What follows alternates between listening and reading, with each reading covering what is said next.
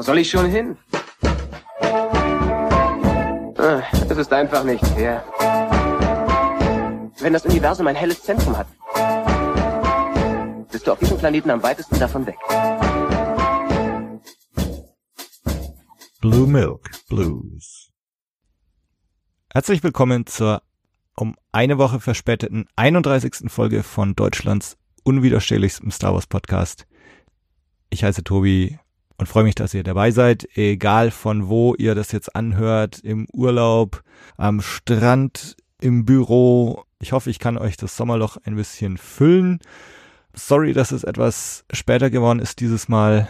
Irgendwie dachte ich, ich hätte noch eine Woche Zeit, hatte ich nicht. Jetzt kommt's am ersten Mittwoch des nächsten Monats raus. Ähm, ja, heute habe ich einen ganz besonderen Gast, nämlich Kaya Marie Möller, die ihr als deutsche Stimme von Ray kennt, aber vielleicht auch aus diversen Rollen in Film und Fernsehen und sicher auch einige ihrer anderen Synchronisationsarbeiten, aber davon soll sie uns gleich selbst erzählen. Hi Kaya, schön, dass du da bist. Wir hatten ja so ein paar äh, Kommunikationsprobleme mit mit dieser Kommunikationsplattform mit S. ja. Hi Tobi, ich freue mich auch Hi. total. Vielen, vielen Dank für die Einladung und ähm, ja, äh, es war schwierig, aber jetzt sind wir da. Genau, genau. Ich habe mir vorhin noch mal so ein, so ein ja schon etwas älteres Video von dir angeschaut ähm, vom Spielplatz Berlin, ist schon fünf Jahre alt oder so. Ja, ich glaube schon fast weg. Da hast du eine Sache gesagt, wo ich echt lachen musste, weil, weil mich das persönlich äh, betrifft. Du hast gesagt, I don't want to come from Alabama oder I don't want to be from Alabama. Ähm, ich habe nämlich, also ich habe elf Jahre lang in Alabama gewohnt, Oh, gelebt. wow. Ähm, und also ich, ich kann sagen, I come from Alabama und also so fast. Da, also da musste ich lachen, als du das gesagt hast. Ja, super. Ja. Ja, mein, mein Schauspiellehrer in LA hatte damals gesagt, dass ich klinge, als wäre ich aus Alabama. Sehr schön. Ähm, wo kämest du denn gerne her? Cali hast du, glaube ich, gesagt. Ne? Kelly, ja, also wenn ich, ähm, wenn ich Englisch spreche, habe ich einen sehr amerikanischen Akzent, weil ich äh, sehr früh an einem Filmset mit amerikanischen Tiertrainern zu tun hatte. Und die haben mein ähm, Englisch sehr geprägt. Aha. Und die kamen aus Kalifornien. Und Okay. in Kalifornien habe ich auch meine Schauspielausbildung gemacht. Und deshalb, ja, will ich auch, dass man hört, dass ich damit was zu tun habe. genau. Und ich, und ich liebe Kalifornien. Die sind so, ja, so anders und ja, fortschrittlicher als vielleicht andere Teile Amerikas. Ja, so fortschrittlich sind sie jetzt wahrscheinlich nicht in Alabama. Das äh, muss man schon zugeben. ja. Aber war, warst du schon mal in Alabama? Nein, ich Nee. war nie da. Das, ja, also, also da verschlägt es auch, glaube ich, echt so gut wie nie jemanden hin. Also wenn man nicht wirklich äh, da jetzt studiert äh, oder oder beruflich hin muss, also so als Tourist äh, verschlägt es einen da, glaube ich, echt nicht hin. Und du hast da studiert? Ja, ja, genau. Mhm. Und äh, wollte eigentlich nur ein Jahr bleiben und dann auf einmal waren es elf. Ähm, Wow. Und also es war schon eine sehr, sehr prägende Zeit. Und nun wirklich eine ganz, ganz tolle Zeit. Und, und Alabama ist wirklich auch eigentlich toll. Ähm, ich meine, jetzt gut, ich war in einer, in einer Unistadt und da ist sicher auch nochmal anders als so das ländliche Alabama. Also so viele von den Klischees mit äh, sehr konservativ und so äh, treffen schon auch zu. Mhm. Ähm, aber halt auch nicht überall. Und ähm, so Tuscaloosa, wo ich jetzt war, oder Birmingham und und Montgomery oder Mobile sind oder Huntsville vor allem sind echt moderne Städte und äh, mit vielen verschiedenen Leuten und super netten Leuten und äh, ja, also lässt sich schon Cool. aushalten in Alabama. Ja, cool. Vielleicht gucke ich da dann doch nochmal vorbei. Ich möchte nächstes Jahr gerne nach Nashville. Oh, ja, das ist dann dann ist nicht Ja, ja. mehr weit. Genau. Ja, oder beziehungsweise Nashville, dann hast du, gut, das ist auch nochmal so ein Ding für sich eigentlich, aber da hast du ja schon mal so ein bisschen die Südstaaten mitbekommen. Ja, die kenne ich nämlich noch gar Ja. nicht, deswegen, ja. Ist schön. Also so die, also das ist vielleicht noch ein Reisetipp. Also im, weißt du schon, wann du gehst? Nee, noch Okay, nicht. Wahrscheinlich so im März. Ok- ok- Okay, ja, das, also am allerschönsten ist es, glaube ich, so im September, Oktober. Ah. März ist auch okay, März, April. Es wird dann ab Mai, Juni, Juli wird's richtig, richtig heiß und schwül. Hm. Also Oh, Nashville auch schon, ja, und, und dann je weiter südlich, Alabama, Florida sowieso.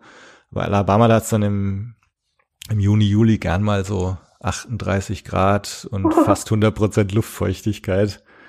oh Gott. Und, und, aber ja, so März, April ist, glaube ich, noch richtig schön, weil da dann die Sonne auch schon da ist und so. Hm. Und richtig schön ist dann aber der, der Herbst, wenn es dann, wenn die Bäume also so, so gelb und rot werden und so. Oh. Also wenn du noch warten kannst, du würde ich das fast empfehlen. Okay. Der Herbst ist eh meine Lieblingsjahreszeit. Okay, ja, dann, äh, dann. Herbst in Nashville, ja. Und dann noch ein Abstecher nach, nach Alabama. Ja. Ja. äh, wo kommst du eigentlich her, wenn schon nicht aus Alabama? Ähm, ich bin eigentlich aus Hamburg, da bin ich groß geworden. Ähm, geboren bin ich aber in dem kleinen, beschaulichen ähm, Städtchen Pforzheim. das heißt, ich bin in Baden-Württemberg geboren, aber da ich schon mit einem Dreivierteljahr, mit einem knappen Jahr halt äh, mit meinen Eltern dann in den Norden gezogen bin, verbindet mich, außer dass meine Schwester dort lebt, eigentlich nicht mehr sehr viel mit Baden-Württemberg, obwohl ich total schön da finde und ich auch überhaupt kein Problem mit äh, schwäbischem Dialekt Aha. oder äh, oder Baden, Badensisch. Oh Gott, die würden mich umbringen. Oh nein, bitte! Jetzt, jetzt haben wir schon was zum Rausschneiden. Ja. Also ich habe nichts gegen den äh, schwäbischen Dialekt oder den badischen Dialekt. Ich höre das total gerne. Fühlt sich schon ein bisschen nach Heimat an. Okay, okay. Aber wenn ich so vom Herzen her gehe, ist Hamburg meine absolute Heimat und da, ich habe auch einen Anker hinterm Ohr tätowiert, deswegen. Okay. ich bin schon Hanseat auf jeden Fall. Würde es dich da wegziehen? Also jetzt so wür- würdest du würdest du nach USA ziehen wollen zum Beispiel oder? Puh, gute Frage. Also im Moment nicht mit dem Trump.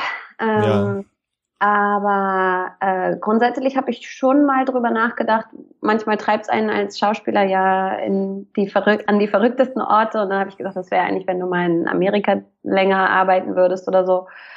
Dann habe ich gedacht, ich könnte das, ich könnte das schon. Also ich, ich finde, ja, bis auf so politische Themen und so finde ich Amerika auch landschaftlich total spannend und ähm, liebe die Art und Weise, wie die Leute da sind. Ich bin eher auch so eine Grinsebacke und ein offener Mensch und äh, das hat man in Amerika halt doch mehr als in Deutschland. Von daher habe ich mich da eigentlich immer sehr wohl gefühlt. Und du warst für für die Schauspielausbildung eine Weile da, ne? Genau, genau. Ja, Ja. immer so on und off über zwei Jahre. Ja. Und bist eigentlich auch schon ziemlich lang dabei, ne? Also wenn man Ja. jetzt so über dich liest, dann eigentlich von von Kindheitsbeinen an, ne?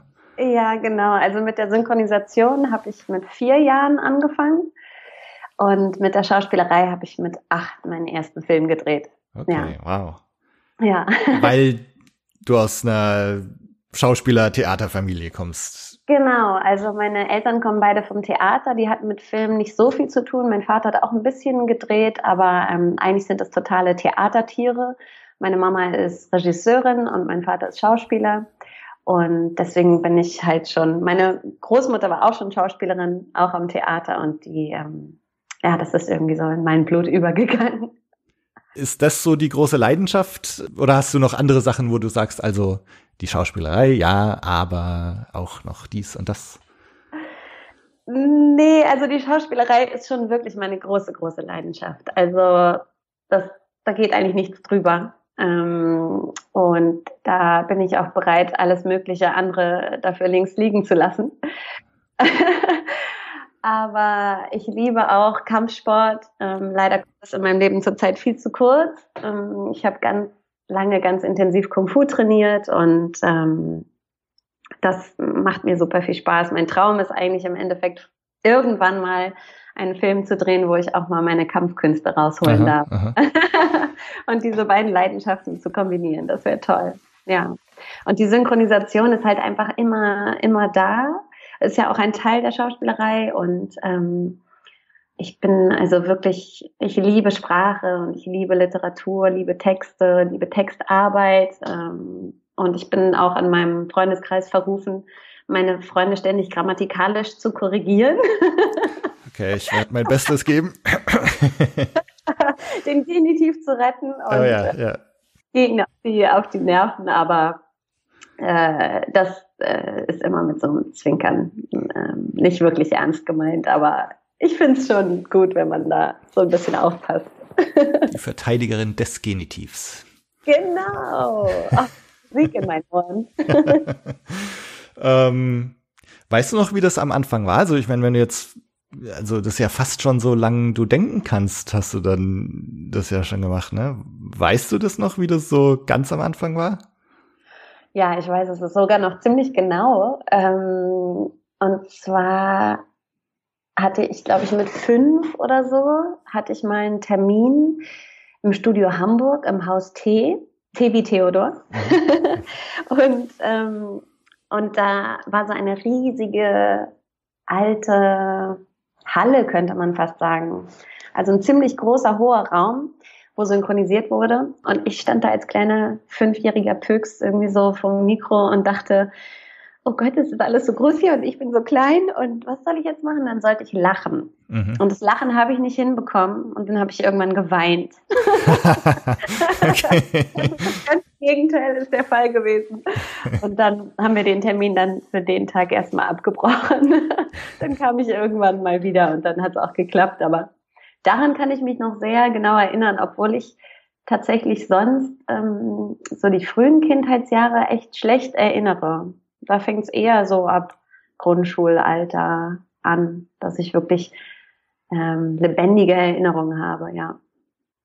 Das heißt, also du hast es dann am Anfang aber so auch mehr so so halb als Hobby gehabt, so neben der Schule noch nebenher, oder war das dann schon gleich so so semi-professionell eigentlich? Naja, also ich habe es geliebt ohne Ende, deswegen war es für mich vielleicht eine Art Hobby, aber ja.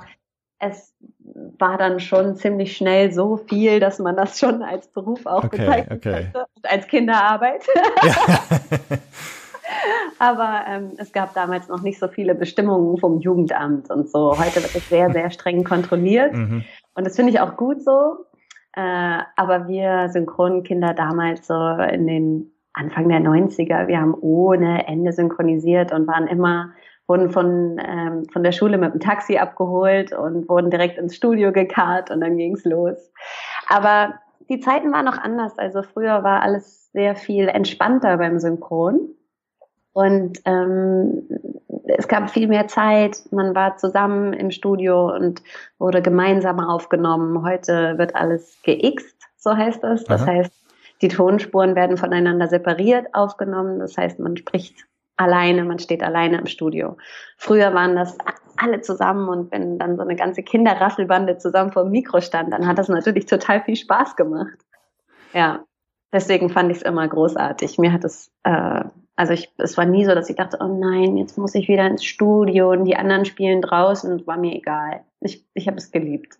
Also war für dich auch immer klar, so ja, Schauspielerin, das ist so, das will ich mal werden. Also ich bin's schon, aber das ist war war auch immer schon so dein dein Berufswunsch. Ja, auf jeden Fall. Also ich habe äh, mit vier zu meinen Eltern gesagt, dass ich Schauspielerin werden will. und äh, und sie haben gesagt, ach ja, okay, na gut, wir warten mal noch mal ab, was sie dann mit 18 sagt. Und dann habe ich das mit 18 immer noch gesagt und dann haben sie gesagt, okay, na gut. Cool. Mein Vater hätte, glaube ich, gerne gesehen, dass ich Medizin studiere, obwohl Aha. er ja selber Schauspieler ist. Und ähm, das hätte er, glaube ich, ziemlich cool gefunden, aber er unterstützt mich auch total in der Schauspielerei und findet das natürlich auch toll, was ja auch sein ja, Traum ja. war. Aber ja, da habe ich so kurz überlegt, ich glaube, mein Papa wäre stolz auf mich gewesen, wenn ich Medizin studiert hätte. Ja, meine Mutter sagt auch immer, Kinderarzt hättest du werden sollen. Aber oh. ja. Ich selber, also als ich, keine Ahnung, wie alt ich war, wahrscheinlich auch vier oder fünf, wollte ich entweder ähm, Sportschuhfabrikant werden oder Spielwarenladenbesitzer. Oh, das sind ja großartige Berufe. Beides ist leider nichts geworden. aber sehr gute Ideen. Aber, aber hier, ich habe dann irgendwann mal so einen äh, so einen Berufstest gemacht von der Zeit oder so, gab so ein großes Ding, musste so online, nee, äh, das war noch, das war noch. In der Zeitung. Genau, das war nicht online, da musstest du, konntest du so einen Fragebogen bestellen, mehrere DIN A4 Seiten und musstest alles mögliche ankreuzen und be beantworten und da kam dann bei mir raus, ähm, also auch zwei Karriereoptionen. Das eine war Hochschulprofessor und das andere okay. war Spielzeugdesigner. Also sagen wir vom Spielzeugwaden, Spielzeugladenbesitzer zum Spielzeugdesigner war es dann gar nicht so weit. Ah ja. Aber auch hier weder, also ich bin weder Hochschulprofessor geworden noch äh, Spielzeugdesigner. Naja, also so ein bisschen Spielzeug ist ja so ein Podcast schon. Ja, ja, das, äh, also das, vielleicht war dann auch die Star Wars Begeisterung schon irgendwie vorprogrammiert. Ja, garantiert. Aber da warst du auf jeden Fall zielstrebiger als ich mit, mit der Schauspielerei. ähm, was, was waren so deine Highlights, wenn du zurückblickst auf, auf die Zeit? Kann man das überhaupt sagen? Uh, als Kind oder generell auf, mhm. auf, bei der Schauspielerei oder im Synchron oder? Sowohl als auch. Puh, also bei der Schauspielerei, ich habe zwei Jahre lang eine Serie damals gedreht, da war ich 13, 12 und 13, glaube ich, oder 13, 14, nee, 12, 13. Und äh, da habe ich unser Charlie gedreht. Das war eine Serie fürs ZDF mit einem Schimpansen. Und äh, da ich Tiere sehr, sehr liebe, auch ein großer Tierschützer bin, ähm, habe ich mich so gefreut, in der Serie mitzuspielen, wo halt so viele Tiere sein würden und so. Und ähm, und habe da unglaublich viel Spaß gehabt, mit den Schimpansen gemeinsam äh, zu arbeiten, in der Freizeit zu spielen, zu kuscheln, äh, rumzutollen und so. Das war wirklich, wirklich toll. Also heute im Erwachsenenalter, wo ich weiß, unter welchen Bedingungen das da teilweise stattgefunden hat, würde ich das nicht mehr so unterstützen.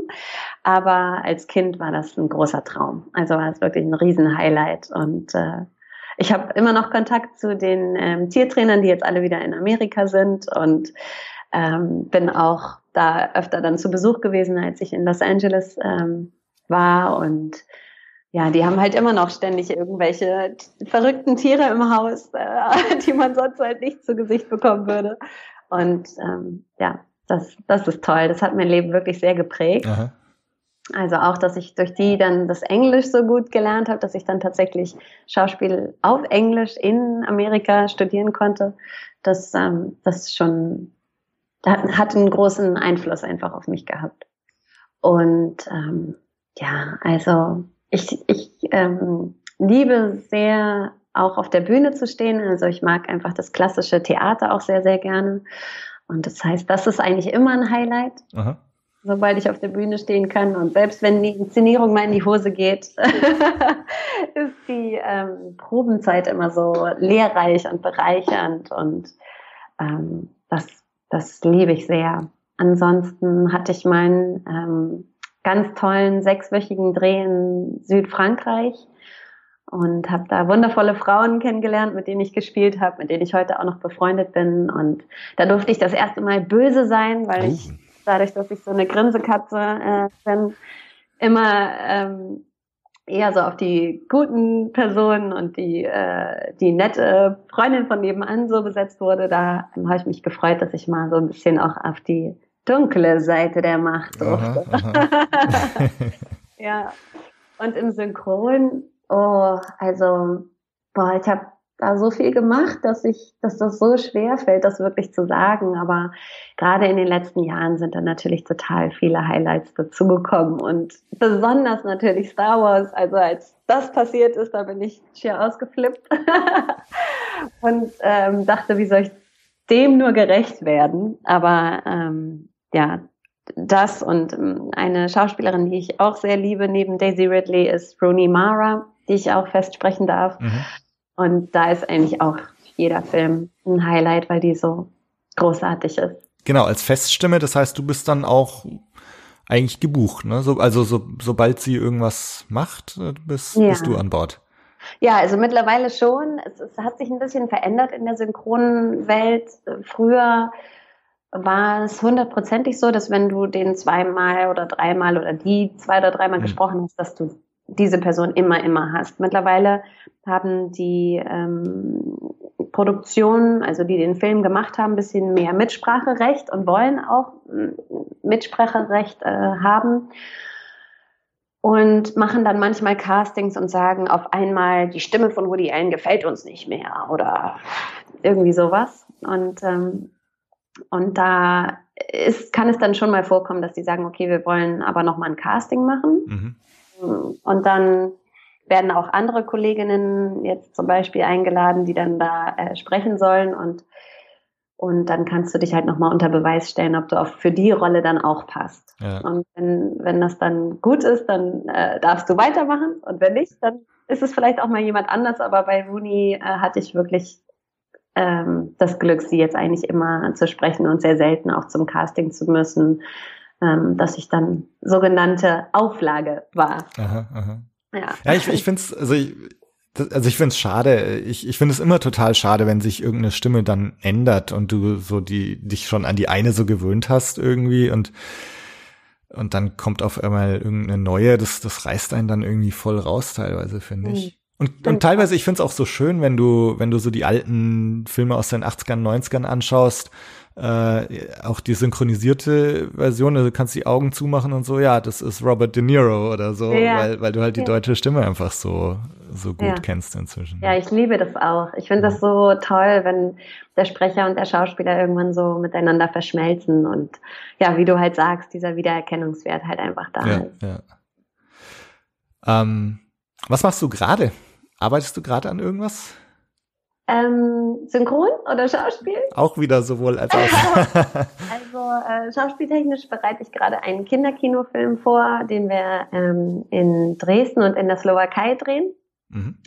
Und äh, da freue ich mich ganz doll drauf, weil äh, es ist mein erster Kinderfilm, den ich mache. Mhm. Und ähm, ja, da bin ich super gespannt. Da bin ich dann eine Mami. das erste Mal wirklich onscreen ähm, eine Mami und äh, das ist eine tolle neue Herausforderung und ich habe die Kids jetzt in Bratislava gerade kennengelernt und freue mich super drauf. Und synchrontechnisch, ähm, also da ich ja fast eigentlich jeden Tag im Studio bin, gibt's immer äh, was zu tun. Äh, da laufen natürlich viele laufende Serien und so. Ähm, und jetzt freue ich mich aber auf A Simple Favor. Das ist ein Kinofilm mit Blake Lively, die ich auch öfter spreche. Und das ist äh, eine sehr außergewöhnliche Rolle, die sie da spielt. Und da freue ich mich auch sehr drauf. Okay. Gibt gibt's so, wenn du jetzt an, an, an die, sagen wir jetzt mal wirklich an die Schauspielerei nicht synchronisieren, gibt's noch irgendwas, wo du sagst, so, wow, da, da hätte ich jetzt mal richtig noch Lust drauf. Irgend so ein, so ein Ziel, auf das du hinarbeitest? Äh, ja, auf jeden Fall. ähm, ja, ich würde super gerne mal in einer großen internationalen Produktion drehen und, und unbedingt mal was Historisches drehen. Aha.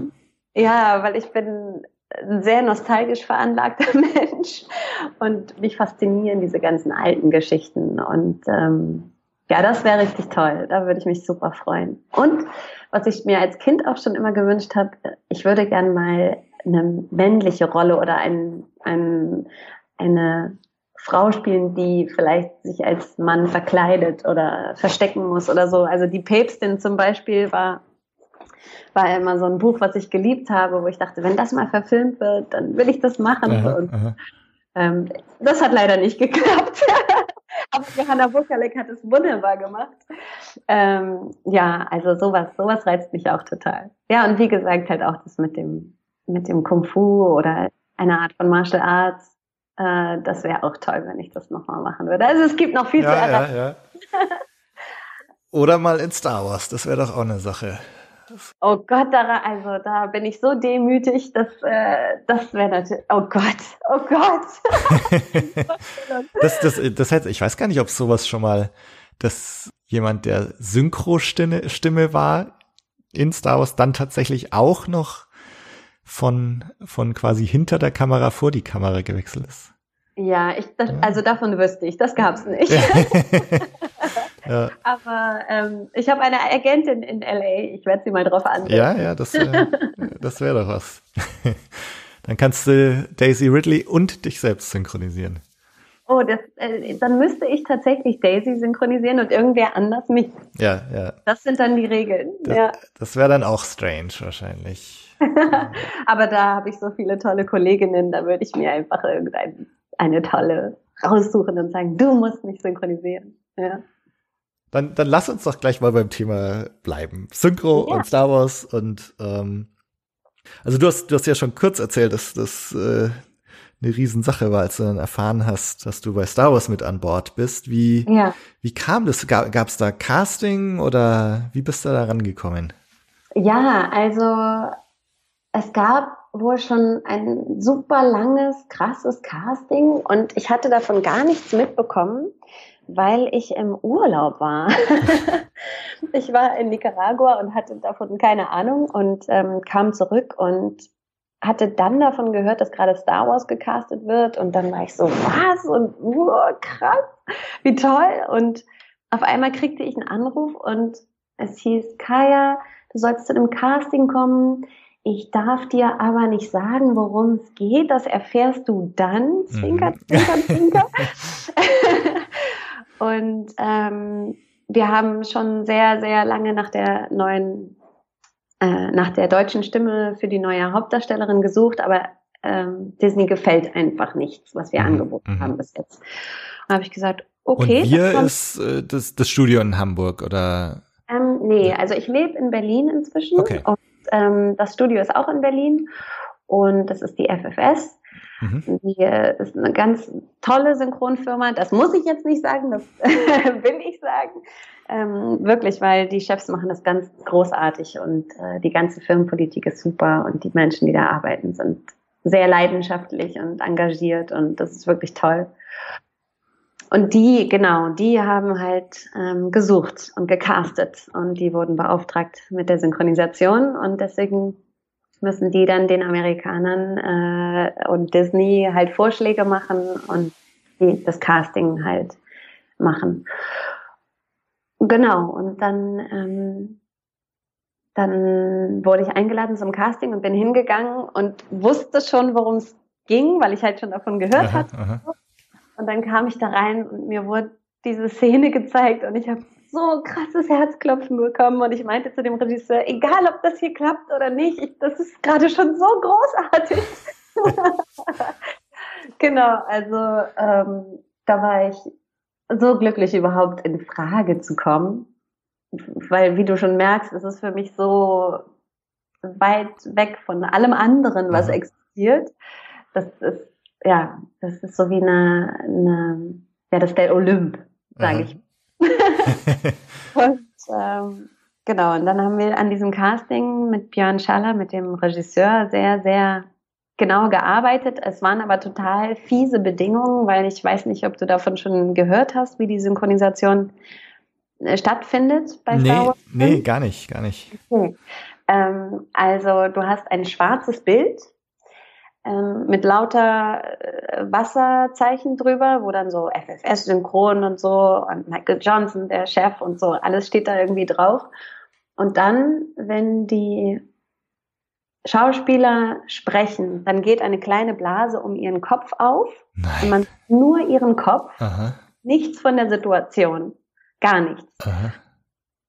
Und dann musst du, also arbeitest du halt ganz anders als bei einer normalen Synchronisation, wo du ja den Körper siehst und du siehst, sie setzt sich hin, sie steht auf, äh, sie dreht sich da gerade um oder so und du siehst ja nur den Kopf. Das heißt, du musst umso genauer hinhören, was liegt da alles drin und mhm. ist es grad, also was ist es für eine Situation? Ist es eine Gefahrensituation? Ist es eine normale Situation? Was ist hier los? Und da musst du dich halt dann sehr auf ähm, den Regisseur verlassen, Björn Schaller, der, also bei dem Casting hat er es, glaube ich, vorher noch nicht gesehen, beim ersten Casting, nee. Aber dann ähm, ist er nämlich als einziger von uns allen nach LA geflogen und hat sich ähm, bei J.J. Abrams den Film angeguckt. Wow, aha. sich dann alles quasi merken. Also er durfte sich auch keine schriftlichen Notizen Okay. machen.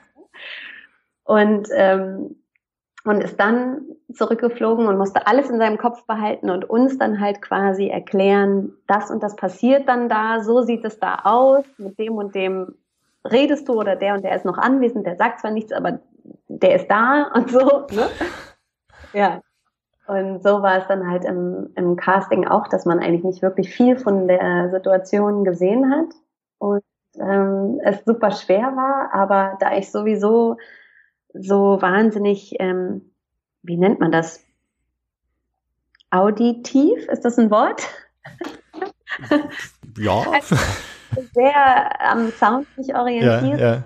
Ähm, das, deswegen war das nicht so dramatisch für mich und ich habe einfach sehr genau Daisy Ridley versucht zu analysieren in ihrer Stimme, was steckt da alles drin. Und ähm, das war eine wunder, wundervolle Arbeit und wenn es bei diesem Casting geblieben wäre, also da war ich schon super glücklich. Und als ich dann den Anruf, ich glaube die Woche drauf bekam, saß ich gerade im Café mit einer Freundin und ähm, habe geschrien, als sie gesagt haben, dass ich die Rolle bekommen habe. Und äh, bin irgendwie aufgesprungen und in die Knie gegangen und ist mein Körper ist völlig durchgedreht. Ich konnte das gar nicht kontrollieren. Und dann durfte ich nichts sagen. Ich durfte Auch zu deiner Freundin nicht, was jetzt auch gerade zu meiner passiert ist. Freundin nicht, gar nicht. Äh, ich nicht sagen, in vier Monaten darf ich dir erzählen, worum es geht. Nein. okay. Genau, so war das. Ja. Aber das, also das mit diesen Babbeln ums Gesicht rum, das ist dann nur fürs Casting. Also wenn ihr den Film dann synchronisiert, dann habt ihr Nein. immer noch so nur so wenig gesehen. Genau. Ach, also ähm, bei Erwachen der Macht ähm, war es so, dass wir tatsächlich wirklich nur die Bubbles hatten und ganz zum Schluss, ich glaube zwei Wochen vor Kinostart oder so, haben wir im unteren Fünftel, würde ich mal sagen, so einen kleinen Streifen bekommen, wo man dann von der Situation was gesehen hat, wo ich dann auch in einer Szene gecheckt habe, ach krass, die rennt ja voll weg und da sind ja jetzt krasse Monster hinter ihr und so. und ähm, genau, und bei äh, die letzten Jedi hatten sie es ein bisschen angepasst. Da haben sie immer am Anfang der Szene einmal so eine ganz milchige Version von der Grundsituation sozusagen gezeigt. Also, dass man einmal so ein Establishing Shot nennt das, ähm, gesehen hat, dass man weiß, okay, das ist, das ist die Halle oder der Saal oder was auch immer, in dem wir uns befinden und die und die sind anwesend. Und dann ging wieder alles zu, wurde wieder alles schwarz und dann kamen wieder nur die Bubbles. Ja. Wahnsinn. Und da kriegt dann jeder Schauspieler quasi seine eigene Version, wo jeweils dann nur die entsprechende Bubble zu sehen ist, oder? Nee, nee, also du siehst dann auch die Bubbles von den anderen. Also immer, wenn jemand spricht, also wenn jetzt Finn was sagt, dann geht um Finn ein Kreis auf. Okay. Wenn Finn zu Ende gesprochen Ja. hat, geht sein Kreis zu und Rays Kreis geht auf, sie antwortet und dann geht ihr Kreis wieder zu. Ja. Wahnsinn. Ja. Und, und wenn jetzt, wenn jetzt Ray irgendwie, sagen wir mal, empört pff, sagt, dann geht für das pff, geht dann auch kurz die Bubble auf, oder was? Genau. Okay, okay. Aber ganz viele Laute, und da bin ich Disney echt sauer, sind komplett auf schwarz aufgenommen worden. Wo wir uns dann, also so Laute wie jetzt Kampflaute zum Beispiel, der ganze Kampf mit Kylo, wo sie dann im Endeffekt auch sehr viel vom Originalton genommen haben. Okay.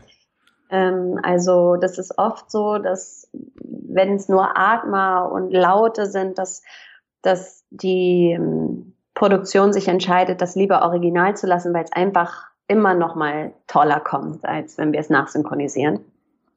Aber da haben wir eine ganze, ganze Strecke immer nur wirklich so ein schwarzes Bild gehabt. Dann hat Ray gemacht und dann ich so, okay, ich keine Ahnung, was sie tut, aber ich mache einfach mal. ja. und es ist total absurd. Also es war wirklich absurdes Arbeiten. Das Aber ich. ja, so läuft das dann wegen Geheimhaltung. Ja, ja, Wahnsinn. Und äh, Ja. das ist aber wahrscheinlich nur, also von, von deinen ganzen Projekten ist das wahrscheinlich nur bei Star Wars so extrem gewesen, oder?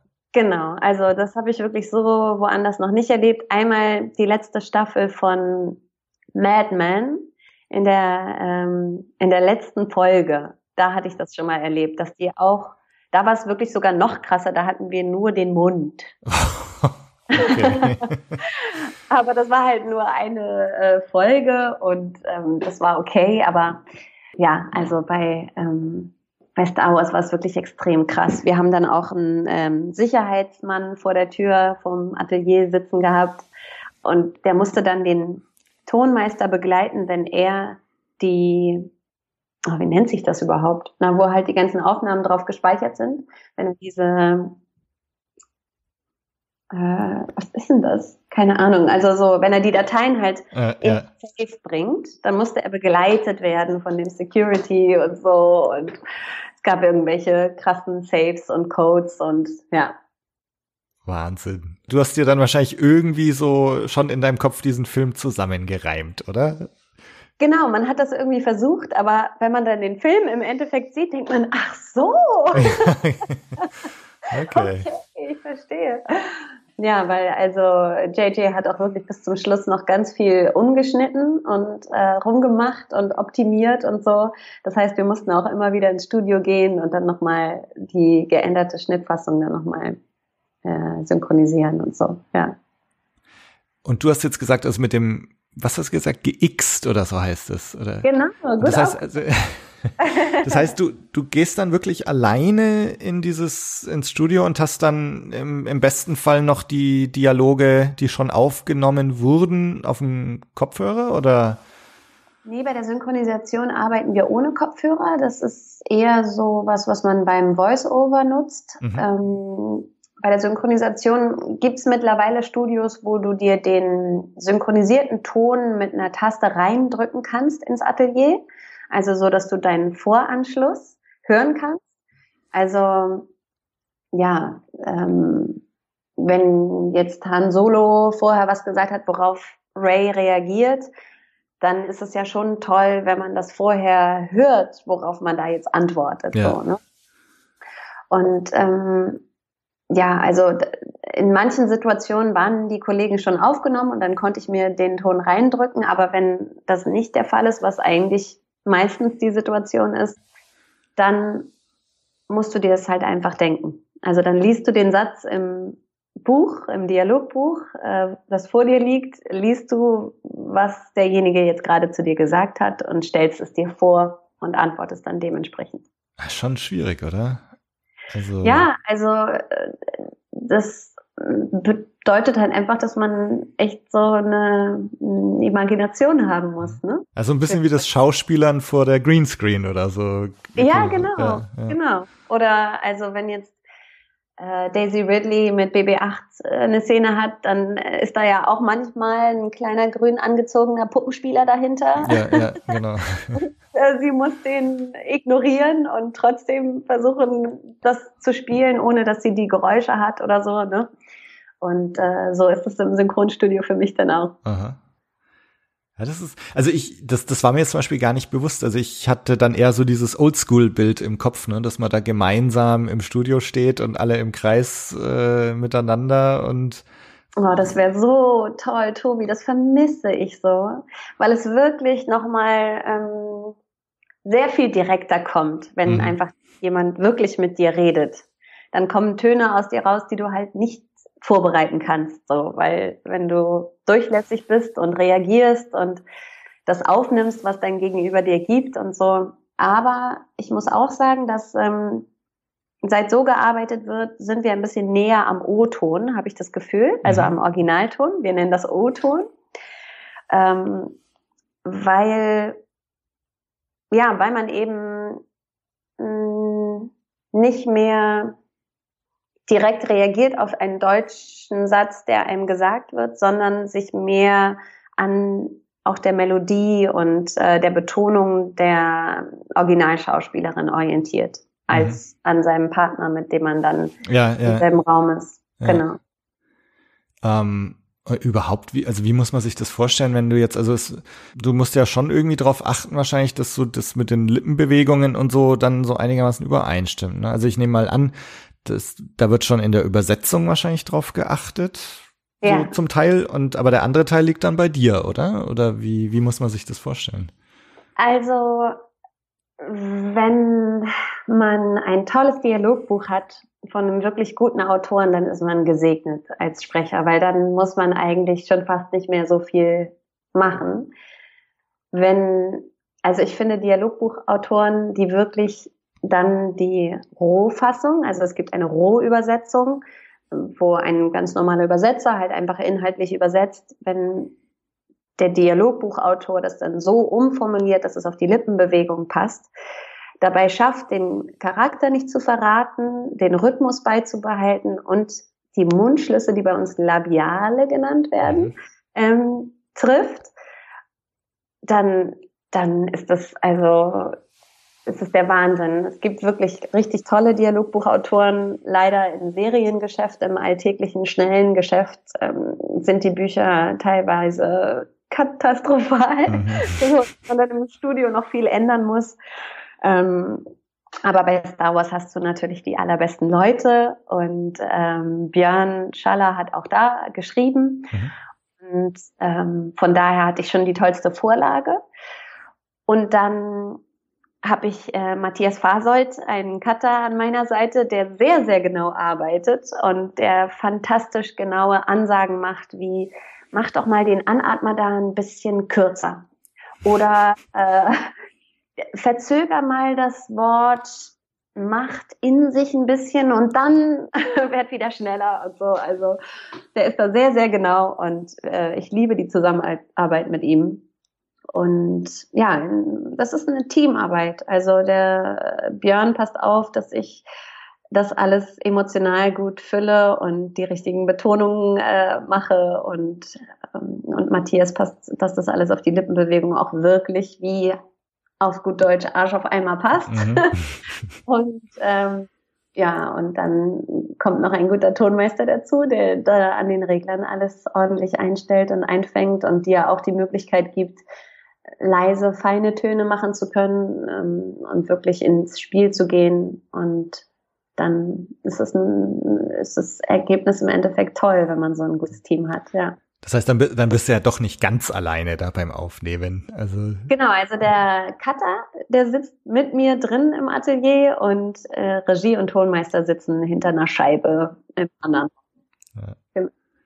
Und also das andere jetzt, was ich mir vorstelle, wenn, ich meine jetzt, was du jetzt auch gerade gesagt hast, dass, dass dann J.J. Abrams immer noch, dann hat er da nochmal was umgeschnitten und so. Also, man, das englische Endprodukt ist ja teilweise auch nur ganz knapp vorher eigentlich fertig, bevor er dann ins Kino kommt. Also ich denke mir, dass das doch dann die deutsche Synchro muss doch dann auch wahnsinnig schnell gehen. Ne? Also wenn, wenn die Filme heutzutage alle gleichzeitig weltweit anlaufen, äh, ist das ja. nicht wahnsinniger Zeitdruck?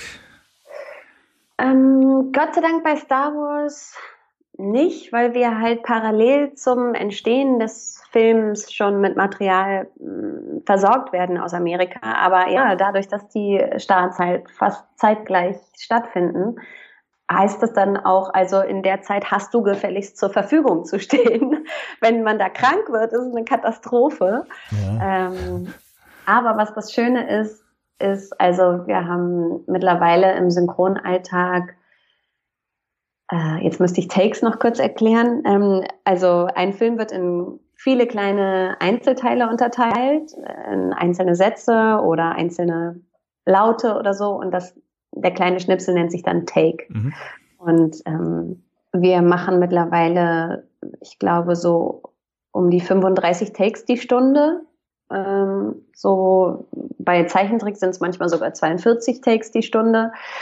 Und bei Star Wars, weil wir alle wissen, dass es äh, kniffliger wird und besser werden muss als alles andere, machen wir so 15 Takes die Stunde. Oh, okay, wow. Ja. Und äh, da haben wir natürlich dann schon ganz schön viel Zeit, aber das äh, lohnt sich halt auch. Ja, ja. ja. Huh. Ähm, aber das heißt, so richtig Zeit vorzubereiten hast du eigentlich nicht. Also gehst du gehst dann morgens, also beziehungsweise wenn wenn du wenn du es zum ersten Mal macht, machst, hattest du dann vorher schon irgendwie von von Daisy Ridley ein bisschen länger mal was gesehen, um so ein bisschen sich auf ihre Stimme oder Eigenheiten irgendwie einzustellen oder ist das dann sowas, was dann tatsächlich eher spontan fast passieren muss? Also es ist schon eher spontan, gerade beim ersten, also beim Machen der Macht, da, da hatte ich leider keine Zeit an dem Tag, wo sie uns den Film gezeigt haben. Und es gab auch nur einen Termin. Und äh, dadurch hatte ich den Film, also man kriegt dann zwar auch nur diese Bubble-Version zu sehen, aber immerhin kann man sich so ungefähr okay. zusammenreimen, was da passiert. Und man kriegt halt schon mal so ein bisschen ein Gespür für die Rolle. Und ähm, da hatte ich leider keine Zeit und deswegen bin ich in das Erwachen der Macht total reingestolpert und wusste eigentlich gar nichts, außer das, was ich beim Casting gesehen hatte. Und da haben wir uns einfach sehr viel Zeit genommen, die Szenen erstmal vorher lange angeguckt und, ähm, und die Takes, die einzelnen Takes dann auch wirklich oft geguckt und angehört. Und ich habe dann versucht, so eine Connection zu Daisy zu bekommen mhm. und und dann haben wir auch teilweise sind wir dann später, wenn ich die Rolle schon ein bisschen mehr Intus hatte, als ich die Rolle schon ein bisschen mehr Intus hatte, sind wir dann auch wieder an den Anfang gesprungen. Um nochmal aufzunehmen mal, oder? Haben vielleicht nochmal an manchen hm. Takes so ein bisschen geschraubt, weil wir wussten, ah, okay, sie ist eigentlich so oder wir haben eigentlich den Ton gefunden, der war am Anfang noch nicht ganz da oder so. Aha. Genau. Aber ähm, bei die letzten Jedi hatte ich äh, tatsächlich einen kleinen Kinosaal ganz für mich alleine und habe diese Schwarzversion geguckt. Aber auch, weil ich einfach so gespannt war, wie es weitergehen würde. Und ähm, man versteht einfach überhaupt gar nichts. Minuten lang dieser ja. Bildschirm schwarz und man hört nur tschu, tschu, tschu, tschu, tschu. und du weißt nicht, was passiert. Wahnsinn. Und, äh, ja. ja, also das, das ist schon ziemlich lustig, aber also Daisy Ridley einfach bei ihrem unglaublichen Spiel beobachten zu können und zu studieren und ähm, ja, macht so viel Spaß und dadurch, dass ich jetzt äh, die Möglichkeit habe, mir halt auch die Sachen früher anzugucken und so will ich das auch unbedingt machen. Und auch wenn sie jetzt andere Dinge spielt, dann will ich das unbedingt vorher sehen. Und sie ist ja äh, sehr wandelbar und sehr komplex und ja, äh, da ist schon gut, wenn man sich das vorher mal ein bisschen reinziehen kann. Mhm. Wenn du sie jetzt so beobachtest, wie schätzt du sie so ein oder wie, was macht für dich so Daisy Ridley aus? Also ich, sie ist halt auch eine riesen Grinsebacke. also als Privatperson, wenn man sie so in Interviews sieht und so, ist sie, lacht sie sehr viel und ähm, ist ein super bescheidener Mensch und gar nicht jetzt, hat, glaube ich, keine Starallüren oder so, sondern will einfach gute Arbeit machen und ist super dankbar, dass sie diese Chance bekommen hat und, und ist, äh, ja, ist einfach auf diese Reise losgegangen, ohne jetzt irgendwie zu sagen, ha, die haben mich ausgewählt, da muss ich ja was ganz Besonderes sein oder so, sondern nee, wow, ich darf hier diese Legende fortführen und ähm, und das finde ich richtig cool. Also ich, ich finde sie eine richtig coole Person. Ich bin ein super Fan von ihr und ähm, ja, ich mag ihre schauspielerische Arbeit einfach unglaublich gern. Ich finde, sie ist eine eine sehr tiefe Person. Also das kommt mir nicht oberflächlich vor, was sie da spielt und ähm, ja und und und sie, sie ist ähm, liebevoll und musikalisch und äh, und ein Teamplayer. Mhm. Ja. Hattest du mal die Gelegenheit, sie zu treffen? Nein, leider nicht, leider nicht. Also am Anfang durfte ich ja nicht sagen, dass ja, ich ja, mache. Ja, ja. Ich da wäre vielleicht noch der Moment gewesen, da hatte sie zum Beispiel noch ein Instagram-Profil. Das hat sie inzwischen nicht mehr. Ähm, da wäre vielleicht der Moment gewesen, sie zu kontaktieren und zu sagen, hey, ich bin deine deutsche Stimme und ich wollte nur mal sagen, du machst das toll, aber ich durfte zu dem Zeitpunkt ja noch nichts sagen. Ja. Und, ähm, und dann, als der Film raus war, ist natürlich so viel Trubel um diese Person, dass man da schwer rankommt. Aber ähm, ich habe die Hoffnung noch nicht aufgegeben, dass wir uns irgendwann mal kennenlernen. Das wäre wirklich toll. Ja. Kannst du sagen, so was du eingebracht hast, wie du Ray zu deiner Figur gemacht hast? Mm, also ich finde, bei der Synchronisation ist es eigentlich so, dass mm, dass man sich als eigene Person hinten anstellt. Ja, und dass man die eigene Vision vielleicht von der Rolle, ähm, dass, dass die da nichts zu suchen hat. Also Daisy hat sich da was überlegt zusammen mit JJ und das ist wunderbar und fantastisch und ich äh, finde die Synchronisation ist eine sehr demütige Arbeit mhm. und man sollte sich da einfach äh, in den Dienst der Schauspielerin stellen und sagen, hey, das, was du da so toll gemacht hast, das werde ich einfach mit all meiner Kapazität und meiner emotionalen äh, Kraft und meiner Stimme einfach versuchen nachzuempfinden und so gut es geht äh, halt ins Deutsche zu übersetzen. Also da, da möchte ich gar nicht sagen, dass ich von mir selber da irgendwas äh, reingelegt habe. Aber was man sagen kann, ist, dass äh, manche Rollen wirklich was in einem selbst verändern. Und ich finde, dass ähm, Ray mir als Kaya schon auch ähm, Dinge abgefordert hat, die ich vielleicht vorher nicht so hatte oder so. Also, dass sie echt so eine so eine coole, starke, bodenständige, clevere ähm, Frau ist, die sich auch von den Männern nicht sagen lässt. Und auch, obwohl sie ähm, Einzelgänger ist am Anfang, ihr Leben so super cool einfach organisiert, dass sie irgendwie klarkommt, obwohl sie zurückgelassen wurde und völlig allein ist. So, mm, da habe ich dann in der Arbeit mit Björn schon auch noch mal in mir und an meiner Stimme was entdeckt, was vorher nicht nicht so äh, zu meiner Range gehörte oder mhm, so. Mhm. Ja. Das heißt, du hast schon, du hast, du hast jetzt so eine bestimmte Ray-Stimme. Also wenn du, wenn du jetzt Ray. ja, ja, doch schon. Aha. Also die ist auf jeden Fall ähm, weich und stark zugleich. Aha. Also äh, ich finde, Ray ist so fast ein bisschen samtig und ähm, kann aber auch trotzdem krass nach vorne gehen und äh, und auch ihre Freudenmomente, wenn sie sich dann irgendwie ja freut, dass sie den Falken gerade noch irgendwie vorm Absturz gerettet hat, dann kann sie auch so hochquietschen und völlig ähm, anders sein, als wenn sie ganz ruhig redet und so. Und ähm, ja, aber ich würde eher sagen, dass es sowas, ähm, ja, wie, wie Daisy Ridley vielleicht auch rüberkommt, sowas sehr Bodenständiges, ähm, Weiches, aber Starkes hat. Mhm. Ja. Mhm.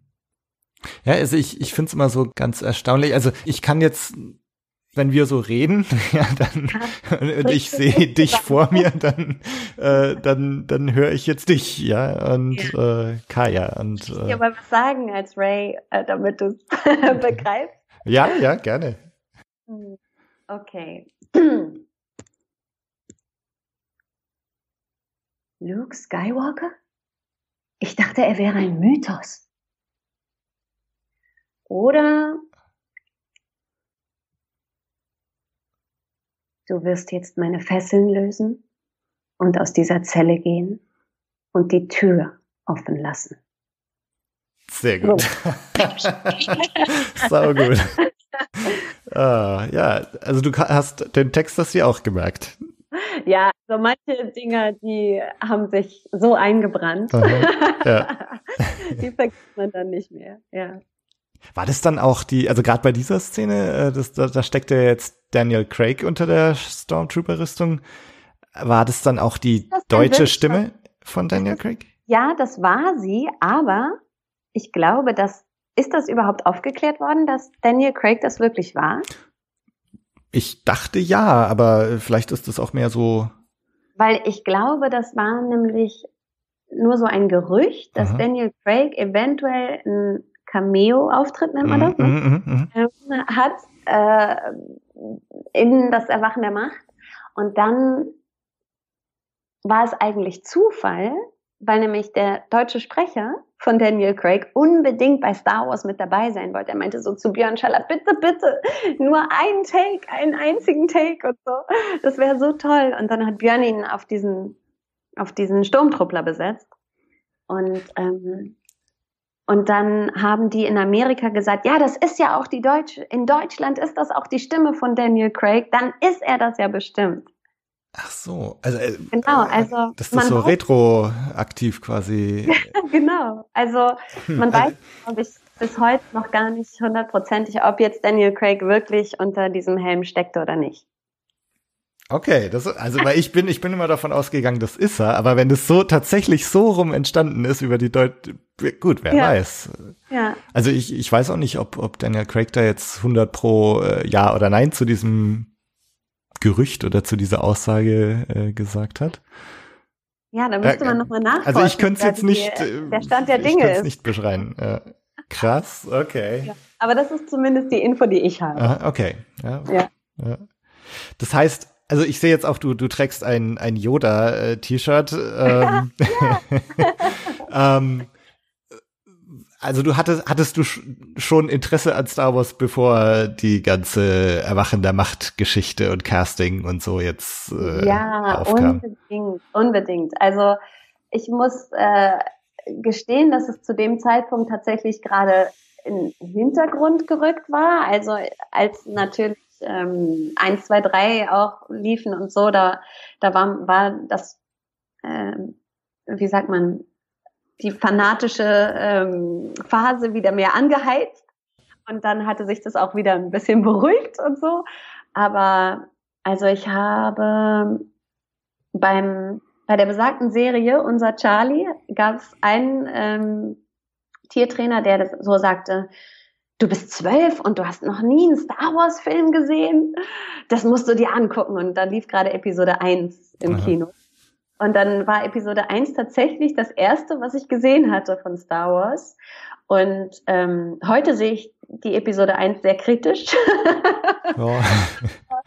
Aber damals äh, fand ich es so toll und war so begeistert und habe mir dann daraufhin ähm, 4, 5 und 6 angeguckt. Und ähm, und war echt äh, total geflasht und äh, hab's geliebt und konnte gar nicht äh, kann, konnte gar nicht erwarten, dass zwei und drei dann auch äh, zu sehen sind und so. Ich glaube, genau. zwölf ist ein, ist ein super Alter, um Star Wars zum ersten Mal zu sehen. Ja, ja, das fand ich auch. Also, wenn es früher gewesen wäre, hätte ich, also gut, ich habe es auch mit zwölf in seiner Komplexität noch nicht verstanden, aber ähm, da wäre es, glaube ich, echt zu früh gewesen. Ja. Ja, ich war, ich, ja, ich war, glaube ich, auch zwölf, äh, eingeschlagen wie, wie sonst was damals. Ja. Ich fange jetzt gar nicht erst an, das nochmal zu erzählen, weil ich habe es im Podcast schon so oft erzählt. Ähm, aber ähm, das musst du mir dann äh, beim Bierchen erzählen. Genau.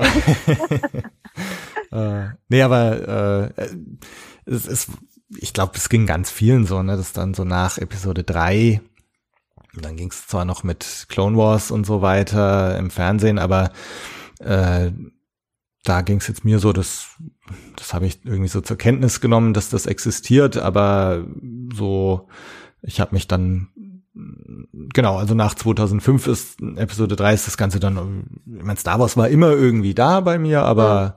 dann sind halt andere Sachen auch wieder in den Vordergrund gerückt und ja. äh, jetzt dann, ich meine, es war ja ein, ein Riesenhype, der dann mit äh, Force Awakens, als dann so die ersten Teaser rauskamen und so und ja. äh, also da, da ist dann das, dann, dann, ja, dann kam das auch alles wieder und dann, ja. dann habe ich irgendwann den Podcast angefangen und so. Ja. Also dieser Teaser, ich weiß nicht, ob du dich noch erinnerst, wie das war, als du den gesehen hast, aber ich habe so eine Gänsehaut am ganzen Körper gehabt. ja, ich habe, also ich konnte es wirklich kaum erwarten und dann durfte ich auch noch mitmachen. Das, äh, ja. Hast du den Teaser dann auch gesprochen eigentlich oder? Im ersten Teaser war ich nicht drin. stimmt, stimmt, stimmt, stimmt, ja. Da, da hat, da gab's ja nur diese The Dark Side, äh, ja. aus, aus dem Off. äh, genau, stimmt, da wurde nicht viel gesprochen. Ja. Ja.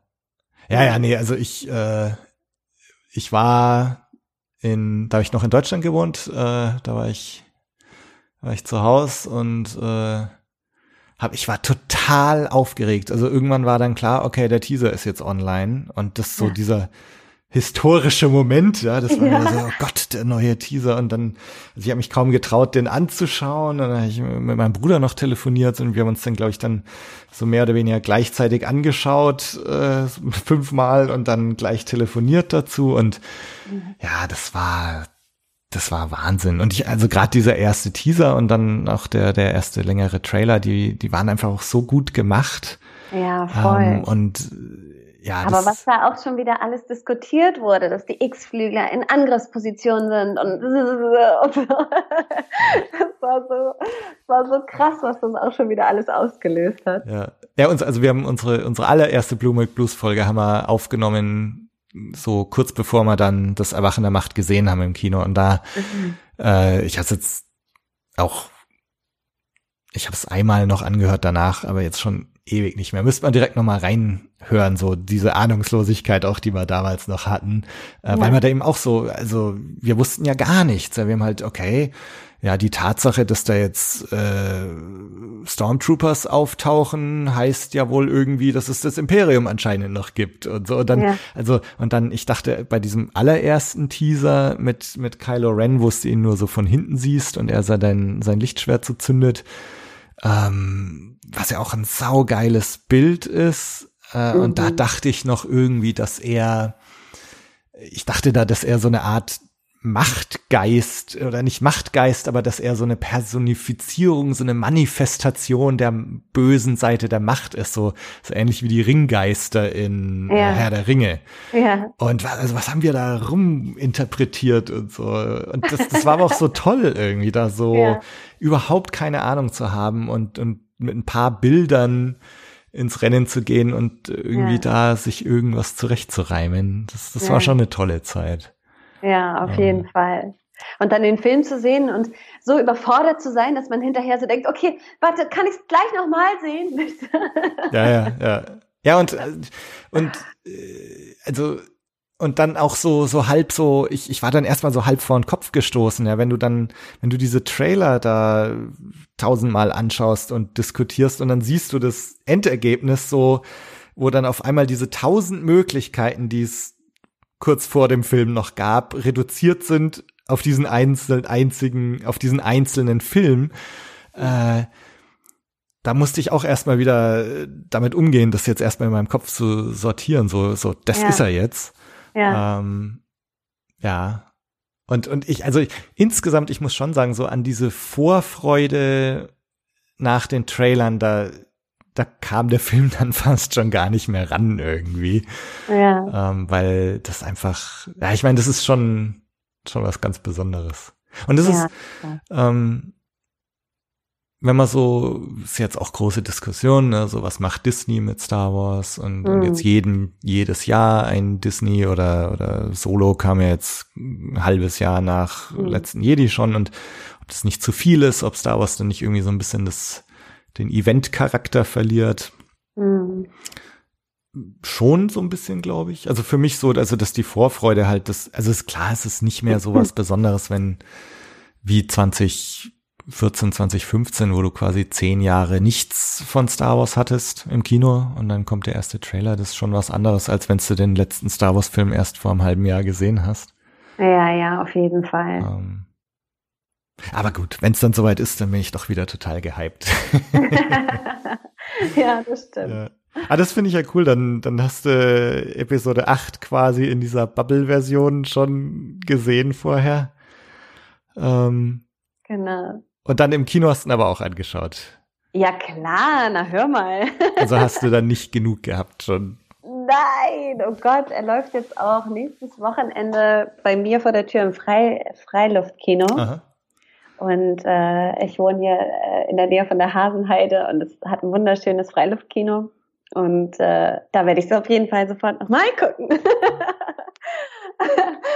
ja, also ich war, also da muss ich sagen, bei die letzten Jedi, da war ich am allermeisten überrascht. Also was da alles noch dazugekommen ist, was ich vorher alles nicht gesehen hatte. Also das war ja unendlich viel, was in diesem Film passiert ist. Also so viele Stränge, es war so voll. Ähm, und ja, also da da haben sie wirklich aus den Vollen geschöpft. Aber also wenn du jetzt sagst, überrascht, ähm, im, im Positiven oder im Negativen? Im, Im Positiven schon. Also ich muss sagen, dass ich den Film sehr genossen habe. Ähm, ich finde halt, dass man durch Disney so ein bisschen merkt, dass klar hatten wir auch äh, Ewoks und niedliche irgendwie Dinge so, aber ähm, hatten wir auch. wir damals, die alte richtige ja. Scheiß. Ähm, ja, also ähm, da da finde ich, dass man so ein bisschen so dieses niedliche auch für Kinder tauglich, also so ne, das ähm, oh Gott, ich habe sogar schon wieder vergessen, wie die heißen, die kleinen ja, neuen die Porks. Ja, die Porks, genau. da dachte ich so, okay, das ist jetzt wirklich sehr Disney. Mm, und äh, aber also wenn man das mal so ein bisschen außen vor lässt, finde ich zum Beispiel auch, dass äh, Rose ein toller neuer Charakter ist, den ich echt super finde. Und ähm, ich mag die Schauspielerin auch super gerne. Und ja, also ich mag die Kämpfe.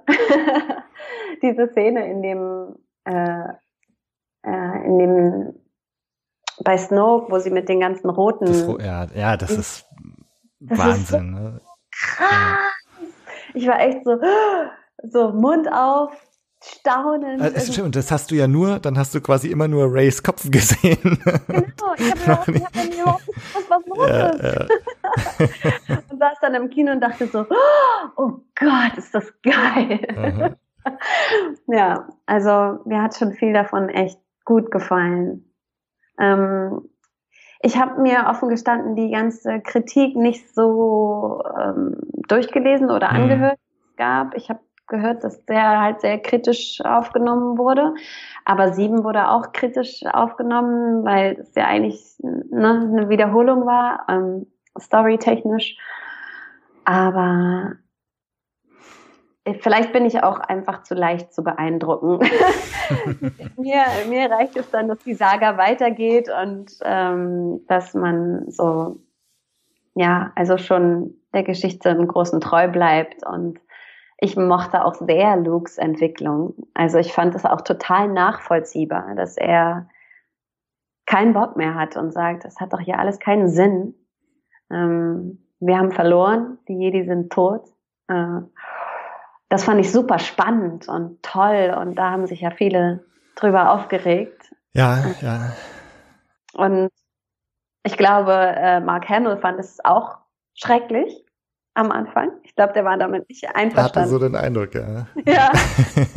Aber ähm, ich fand, es hat das hat sehr authentisch gemacht. Mm, und und es ist ja auch wirklich so, dass die Jedi einiges einstecken mussten, also in der gesamten Geschichte immer wieder Rückschläge erleiden und ähm, dass die Rebellen so wenige sind im Endeffekt und der Widerstand ähm, ja einfach immer kämpfen muss, kämpfen muss, kämpfen muss und, und man nie so richtig Land in Sicht hat. Da kann ich das schon verstehen und fand ich das einfach eine spannende Storyline. Ja. Also es wurde tatsächlich sehr, sehr kontrovers alles diskutiert und also nicht nur, nicht nur kontrovers diskutiert, sondern auch sehr, sehr emotional und so auf auf beiden Seiten so die, die, die Leute, die es wirklich hassen und die, die mhm. äh, jetzt Ryan Johnson total verteufeln und mhm. auch, auch jetzt mit der Luke Skywalker Entwicklung überhaupt nichts anfangen können. Also jetzt mhm. haben wir wieder so wie ähm, George Lucas Raped My Childhood, ja, so damals noch Episode 1, ähm, äh, die Reaktionen. Jetzt, jetzt mhm. ist halt so Ryan Johnson Raped My Childhood. Ähm, also da wirklich sehr Leute, die komplett enttäuscht sind, äh, dann auf der anderen Seite Leute, die ähm, es lieben und die die Leute, die es nicht gut finden, überhaupt nicht verstehen können und und leider stehen sich diese zwei Lager teilweise sehr äh, ja feindlich gegenüber, ähm, wo dann auch also wo so kein Lager für das andere irgendwie Verständnis hat. Ähm, also es ist sehr ermüdend irgendwie. Ähm, mhm äh, jetzt so im, im Podcast und ich meine, ich beschäftige mich ja sehr viel damit und da kriegst du es mhm. natürlich mit und du kriegst sehr viel, du hast so den, den Finger am Puls irgendwie so ein bisschen auch der, der Fans und wie die Leute reagieren. Ich hatte auch so eine Reaktionsfolge gemacht, wo die Leute so ihre Reaktionen einschicken konnten. Mhm. Und da sind auch ein paar, die wirklich so richtig geknickt waren irgendwie, ein paar, die mhm. sich irgendwie zurechtgelegt haben, so, ach ja, eigentlich finde ich es doch ganz gut. Ähm, klar, und auch welche, die, die total begeistert waren. Aber es ist schon sehr so, so fast entweder mhm. oder irgendwie. Und ich finde, dass halt da die, die Wahrheit in der Mitte liegt. Also ich kann, kann beide Lager total verstehen und ich finde, dass beide Lager ihre Berechtigung haben. Und ja, für mich ist es, liegt es so in der Mitte und ich mm, ich konzentriere mich natürlich äh, jetzt gerade mehr auf äh, Race-Geschichte als auf, auf ähm, die gesamte. Aber wenn ich so als Fan hm, darüber nachdenke, gibt es natürlich Momente, an denen ich enttäuscht bin und wo ich dann denke, oh shit, echt. Ähm, aber aber ja, wenn ich dann äh, auch andere Meinungen höre oder so, dann kann ich auch wieder sagen, ja, okay, so kann man es ja auch sehen. Und und das äh, ergibt schon auch Sinn und die haben sich was dabei gedacht. Aber ich muss auch sagen, dass ich mich freue, dass JJ den nächsten Teil macht. ja, der, der wird sicher etwas weniger kontrovers werden, denke ich. Ähm, und ja, klar, also ich bin sehr, sehr gespannt, wie, wie er das Ding jetzt äh, da äh, zu einem ja, runden Ende führt. Ja, ich, ähm, auch. ich auch. Was glaubst du, wie es mit Ray weitergeht? Also ich glaube, dass wir noch eine große Überraschung bekommen mit Ray. Also wenn man so an das Erwachen der Macht denkt, dann ähm, war es ja unglaublich, wie schnell sie die Macht eigentlich verstanden hat und sich zunutze machen konnte, ohne jegliches Training. Ähm, das heißt also, sie muss was extrem Besonderes sein. Und wenn man da konsequent ist, dann ähm, müsste es da noch irgendeinen großen Twist geben. Mm. Ich glaube, dass durch das Training von Luke jetzt halt natürlich auch noch mal ein bisschen mehr vielleicht auch so eine Verantwortung dazu kommt, dass sie jetzt auch einfach Verantwortung trägt und hat und und in dem Ganzen jetzt drin ist, ob sie will oder nicht. Ähm, und sie will ja, also ist schon alles in Ordnung. Ich bin halt super gespannt auf die Elterngeschichte. Ich glaube nicht, dass sie einfach ein Niemand ist und ähm, und ich glaube, dass Kylo diese Aussagen nur gemacht hat, um sie einzuschüchtern und ähm, um sie auf seine Seite zu kriegen, damit sie denkt, sie ist ähm, ja ein herrenloser Hund, der irgendwie ein Zuhause braucht und äh, bei Kylo ein Zuhause finden würde auf der dunklen Seite. Und das ähm, ja, das äh, deswegen glaube ich nicht, dass das stimmt, so was gesagt wurde über ihre, ihre Eltern und dass da nichts ist. Ich glaube, da kommt noch mal eine ganz schöne Überraschung. Aber offen gestanden weiß ich überhaupt nicht und habe ich auch keine, keine Meinung, was das jetzt irgendwie sein könnte. Also ähm, glaube, dass, ähm, dass Luke schon mal vielleicht vorher irgendwann in Rays Leben eine Bedeutung hatte. Das ist so eine Vermutung. Äh, aber ähm, auf der anderen Seite ist sie auch so wahnsinnig technisch begabt, dass da ja auch gerade die Parallelen mit Han Solo ähm, sehr stark waren und so. Also äh, ja, also ich, ich weiß es wirklich überhaupt nicht. Ich muss mich auch überraschen lassen. Wenn du dann wieder die Bubbles siehst, dann kannst du dir wieder was zurechtstückeln. Ja, genau. ja also ich, ich bin sehr gespannt, was, was die Herkunft von Ray angeht, weil es wurde ja auch von vielen sehr gelobt eigentlich, diese Tatsache, dass sie jetzt tatsächlich ein Niemand ist, laut mhm. Kylos Aussage, dass mhm. da so ein bisschen, dass man eben ein bisschen weggeht von dieser Vorhersehung und, und mhm. Bestimmung und du bist zu großem bestimmt aufgrund deiner Herkunft. Und mhm. äh, das haben ja viele so als sehr positiv angesehen, dass das jetzt so was mhm. ähm, was Gleichmachendes, egalitärisch, äh, egalitäres hat, ja. ähm, dass sie dass sie eben tatsächlich eventuell eben nicht das Skywalker-Blut ja. in sich hat und so. Ähm, ja. ja, was, was ich auch irgendwie verstehen kann, dass, dass Leute so sehen ähm, und, und sagen, nee, das ist toll, dass Ray ein Niemand ist. Fände ich auch cool, äh, aber ich glaube es halt nicht. Mm, ich ja, glaube ja. nicht, dass es dabei bleiben wird. Es ist ja jetzt auch eine interessante Situation. Also, also gefühlt ist es ja so, dass J.J. Abrams sein Erwachen der Macht gehabt hat, äh, gemacht hat, dann kommt Ryan Johnson, nimmt die Vorlage und macht irgendwie sein Ding damit, so. Ja. Und jetzt darf äh, JJ wieder ran. Ähm, und es ist natürlich, also man, man könnte jetzt so bös sagen, ne, dass sich keiner um das schert, was der andere gemacht hat und JJ biegt's jetzt wieder hin, wie er sich's ursprünglich gedacht hat und so. ähm, ja, aber wir werden sehen. Wir werden sehen, genau. Sehen. Also ist echt so, ähm, so wahnsinnig schwer äh, vorhersehbar. Aber ähm, ja, ich bin unendlich gespannt und auch schon schon im Vorweg total traurig, dass es dann zu Ende sein wird. Ja. Ich will ja. eigentlich gar nicht, dass es passiert. Ich will, dass wir uns alle ähm, den Kopf zerbrechen und es nie passiert. Ja. Weil es ja. dann zu Ende ist. Ja. Ja, das ist irgendwie, also ich, ich weiß noch, äh, ich habe vorhin Herrn der Ringe erwähnt, ähm, als ich im, im dritten Teil drin saß, so in, in dem Wissen, so, das wird's jetzt dann gewesen sein. Ja. Ähm, und ich äh, war da, so im Freundeskreis hatten wir mehrere, die da total drauf abgegangen sind. Ähm, ja. Und es war für die drei Jahre halt so der Event immer so im, ja. im Winter und ähm, halt ja mega viel damit beschäftigt so in diesen Jahren und dann ja, ja. Äh, beim beim letzten so wir wussten okay das wird's jetzt dann sein und dann kommt diese ganz traurige Musik noch zum Abschluss und ich meine es ist ja eh traurig wenn sie alle dann sich verabschieden am Ende und und dann das traurige Lied noch und so und dann dann ja. saß vor mir so ein gestandenes Mannsbild und hat geheult wie ein Schlosshund und oh. äh, das war irgendwie so und wir haben uns alle so gefühlt wie dieser Typ, der da vor uns saß. Ja. Und ja, und so dieses so, jetzt ist vorbei. Das ist, ja, oh Gott, man oh will es eigentlich gar nicht, ne? Ja, nee, überhaupt nicht.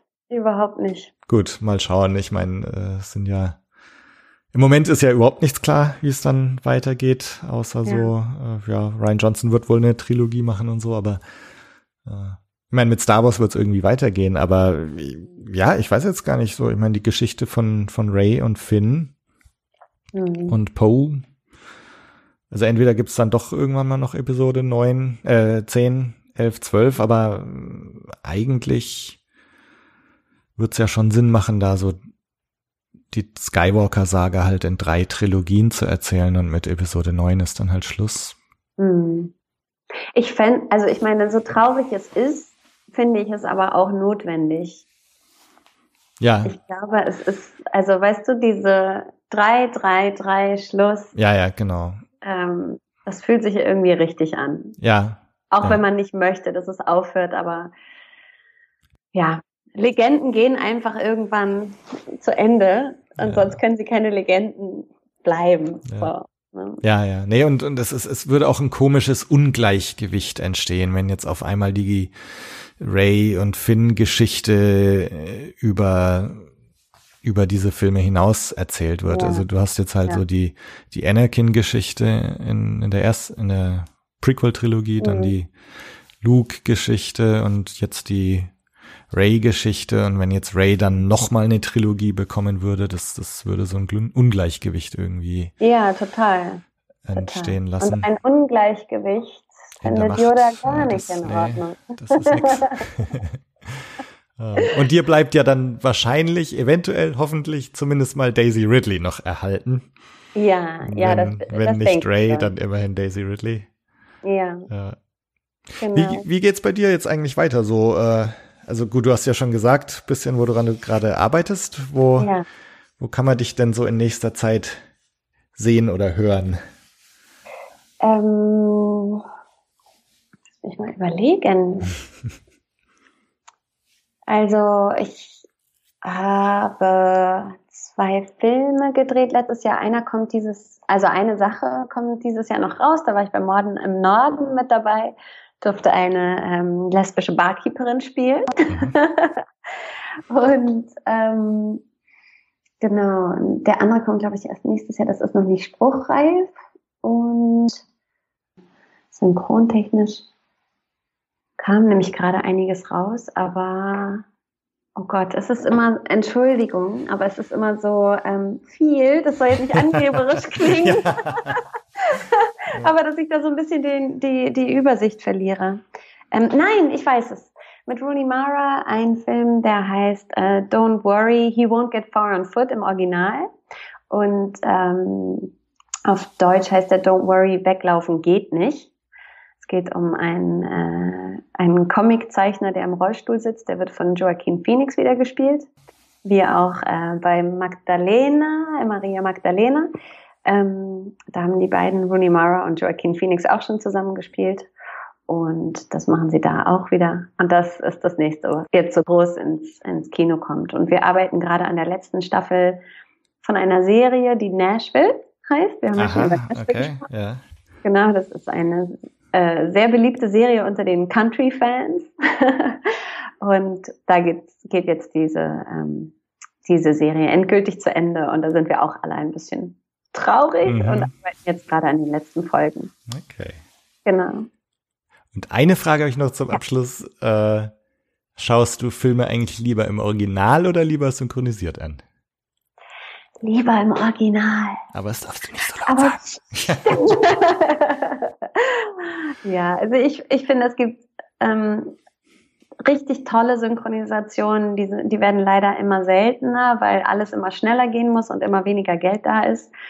Aber ähm, da äh, ich liebe das, das es Synchronisation überhaupt gibt und so, aber ich finde, dass wir, wie ich gesagt habe, dass es eine sehr demütige Arbeit ist, weil mhm. jemand das im Original schon mal perfekt gemacht hat.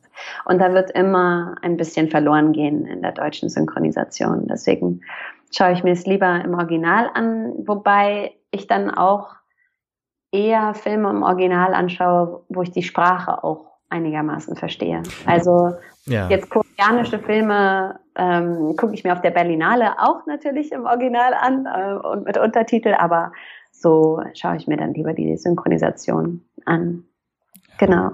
Ja. Nee, das, genau, das, das geht mir genauso. Also Englisch, das, äh, das ist jetzt kein Problem. Ja. Ähm, und sagen wir mal, Italienisch, das geht noch so einigermaßen, ja. ja. Ähm, äh, aber dann und gut, Französisch, Spanisch könnte ich mir jetzt auch mit Untertiteln anschauen und, und man, ja. also mal mit genau. deutschen Untertiteln und englischen Untertiteln, wenn es jetzt ganz Spanisch mit spanischen Untertiteln wird, dann schon schwierig. Ja. Ähm, aber so, das sind jetzt also Sprachen, wo man noch so einigermaßen Zugang hat, genau, wo, genau. wo das dann funktioniert. Aber ja, Koreanisch, Japanisch, Russisch. Man, man kann sich dann vielleicht mal für den Klang anschauen oder so, aber genau. dann hat es schon seine Vorteile, wenn es da einfach, einfach die Synchro anschaust. Aber zum Beispiel die Star Wars-Filme schaue ich lieber auf Deutsch, weil ich sie halt damals auf Deutsch gesehen habe. Und äh, da gab es ja noch nicht so viele Möglichkeiten wie heute, dass man das Original auch so gut bekommt. Ne? Und da hat es schon dann auch was Nostalgisches, die deutsche Synchronisation. Ja, zu ja. Hören. also gerade die Originaltrilogie, die kannte ich jahrelang überhaupt nicht auf Englisch. Äh, ja, also das, genau. genau ja. Ja, ja. ja, die Prequels, die habe ich mir dann da war es genau umgekehrt. Also das, die sind so in, also zumindest zwei davon sind so in meine USA-Zeit äh, gefallen und ähm, das habe ich dann halt alles nur auf Englisch gesehen und, und eben ja. nicht auf Deutsch. Und äh, das, das war dann so richtig komisch, das dann auf einmal so mal auf Deutsch anzuschauen und, und so. Da hast du dann so eine, wenn du dann die englischen Stimmen schon so gut kennst oder so, das, das ja. ist dann. Das ist witzig, das war bei mir komisch, nämlich ja. genauso. Also Episode 1 auf Englisch angeschaut, sondern zwei, drei auch, aber die ursprünglichen, sage ich mal, der Kern, die Bibel nennen wir es. ja. Dann auf Deutsch, ja. Ja, dann cool. vielen, vielen Dank. Ach, Tobi, ich das danke dir. Das hat mich dir. sehr gefreut, Kaya. Mir so viel Spaß gemacht. Ich danke dir. Ähm, ja, dann bin ich mal sehr gespannt, was dann passiert in Episode 9. Ja. Sind wir alle. ähm. Bitte schreib, schreib, mir nicht und bring mich nicht in Versuchung, dir es vorher zu verraten. Dann breche ich einen sehr schweren Kon äh, Contract, wollte ich gerade sagen, Vertrag. nee, das, äh, die Versuchung wird groß sein, aber ich, äh, ich lösche vorher deine E-Mail. Man will sich ja auch dann den Spaß nicht verderben. Es ist ja auch so nee. schön. Nee, also ich, ich bin da auch kein, kein großer, also ich, ich habe jetzt zum Beispiel bei Solo mir überhaupt nichts vorher angeschaut, äh, keine Trailer, gar nichts, auch keine Gerüchte und News und so durchgelesen. Mhm. Ähm, einfach um mal dieses Experiment zu wagen, so mal komplett unvoreingenommen reinzugehen. Mhm. Bei den anderen Filmen habe ich mir jetzt schon immer Trailer angeschaut, paar Infos durchgelesen, aber so, sobald es dann irgendwie drum ging, dass irgendwelche Plot-Bestandteile äh, erzählt werden oder Gerüchte durchsickern, das da habe ich dann immer weggeklickt. Also, ja. da, also da, das, also insofern, ich, ich würde dich so oder so nicht ausfragen. ja, cool. Gut, weil es ist nämlich so verlockend, ähm, sich auszutauschen darüber. Es ist wirklich, wirklich schwer. Dann komm, dann können wir doch gleich ausmachen, dann, wenn, wenn Episode 9 draußen ist, dann kommst du einfach mal wieder. Oh, dann, so gerne. Dann so unterhalten gerne. wir uns da nochmal ausführlich. Ja, cool. Genau. Danke, Tobi. Gut, dann vielen Dank und ja. äh, an alle Hörer, vielen Dank wie immer fürs Zuhören und bis zum nächsten Mal. Ciao.